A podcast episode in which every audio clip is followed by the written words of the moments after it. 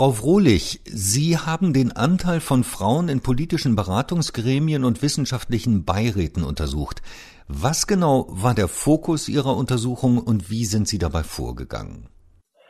Der Fokus unserer Untersuchung war herauszufinden, wie hoch eigentlich der Frauenanteil in wichtigen Gremien der wirtschaftspolitischen Beratung ist. Und die drei wichtigsten Gremien sind ja eben der Sachverständigenrat zur Begutachtung der gesamtwirtschaftlichen Entwicklung, der wissenschaftliche Beirat des Bundesfinanz- und des Bundeswirtschaftsministeriums. Und wir haben eben diesen drei aus ökonomischer Sicht wichtigsten Gremien noch weitere Gremien an die Seite gestellt. Das sind dann Gremien, die jetzt nicht primär nur äh, alle Mitglieder einen ökonomischen Hintergrund haben, wo aber doch Ökonominnen und Ökonomen einen großen Teil des Gremiums ausmachen. Was ist denn das Ergebnis Ihrer Untersuchung? Wie hoch ist der Frauenanteil in Politikberatung und wissenschaftlichen Beiräten? Da muss man differenzieren. Das ist teilweise sehr unterschiedlich.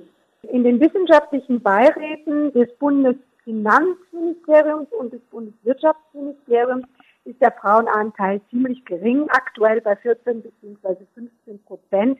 Das ist nochmal deutlich niedriger als der durchschnittliche Frauenanteil an allen VWL-Professuren in Deutschland, beispielsweise, der derzeit 18 Prozent beträgt.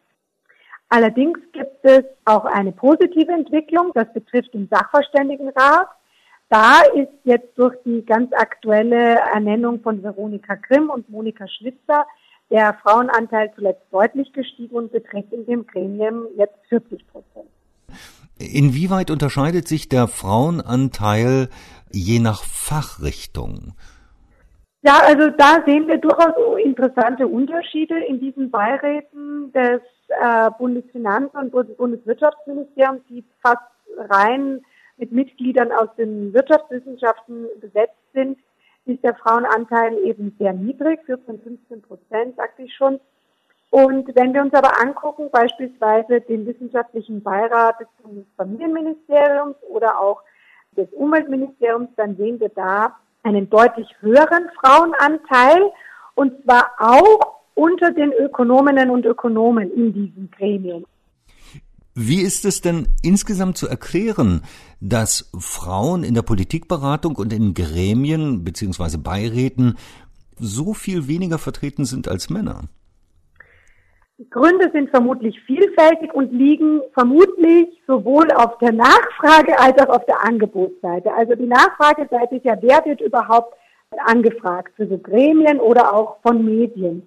Und da ist es bestimmt so, dass nach wie vor auch Männer häufiger gefragt werden. Das liegt an Netzwerken, das liegt auch daran, dass häufig ja so eine Ernennung äh, nicht gleich zu Beginn der akademischen Karriere erfolgt, sondern erst äh, etwas später.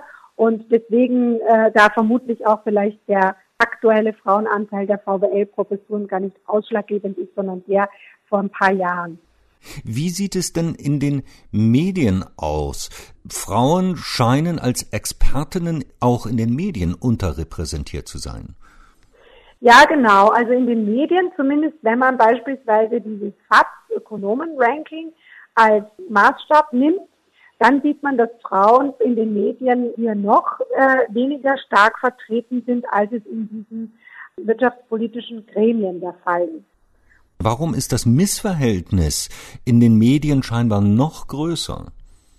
Ja, auch darüber können wir nur spekulieren, aber wir können natürlich ein paar Vermutungen über die Gründe anstellen.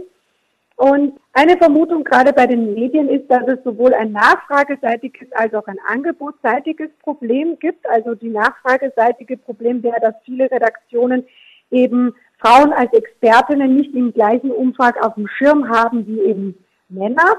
Das könnte sein. Man hört aber auch immer wieder aus den Redaktionen, dass Frauen, wenn sie denn angefragt werden, öfter absagen. Das wäre sozusagen das angebotsseitige Problem. Das kann auch sein und das könnte beispielsweise damit zusammenhängen, dass eben Frauen ja sehr häufig ihre Erwerbsbeteiligung auch stärker noch mit Sorgearbeit in Einklang bringen müssen als Männer und deswegen auch schlicht und ergreifend weniger Zeit haben für diese ehrenamtlichen äh, Tätigkeiten wie eben Politikberatung, das ja in den allermeisten Fällen zusätzlich zu der äh, wissenschaftlichen und Lehrtätigkeit erbracht werden muss. Was könnte denn getan werden, um die Expertise von Frauen in Gremien, Beiräten, Kommissionen und Medien sichtbarer zu machen? Ja, also zum einen gerade um dieses angebotsseitige Problem zu erhöhen, damit äh, sozusagen es für Frauen auch leichter möglich ist, solche ehrenamtlichen Jobs anzunehmen, könnten die äh, Universitäten bzw. die Arbeitgeber dieser Wissenschaftlerinnen und Wissenschaftler eben stärker noch äh, eine Entlastung anbieten für solche ehrenamtlichen Tätigkeiten. Also beispielsweise für eine Arbeit in den Gremien, eine Reduktion des Lehrdeputats oder eine andere Form der Entlastung. Das wäre eine Möglichkeit. Um das nachfrageseitige Problem zu lösen, damit sozusagen überhaupt Frauen ihre Sichtbarkeit erhöhen können und überhaupt auf den Schirm derjenigen kommen, die entweder diese Gremien besetzen oder eben in Redaktionen darüber entscheiden, bei wem die Expertise angefragt wird, da eben solche Initiativen wie Listen von Expertinnen, wie beispielsweise von ProQuote äh, Medien oder auch dieses FATS Ökonominnen-Ranking, das es ja 2019 erstmals gab. Das sind eben alles Initiativen, die die Sichtbarkeit von Expertinnen erhöhen kann.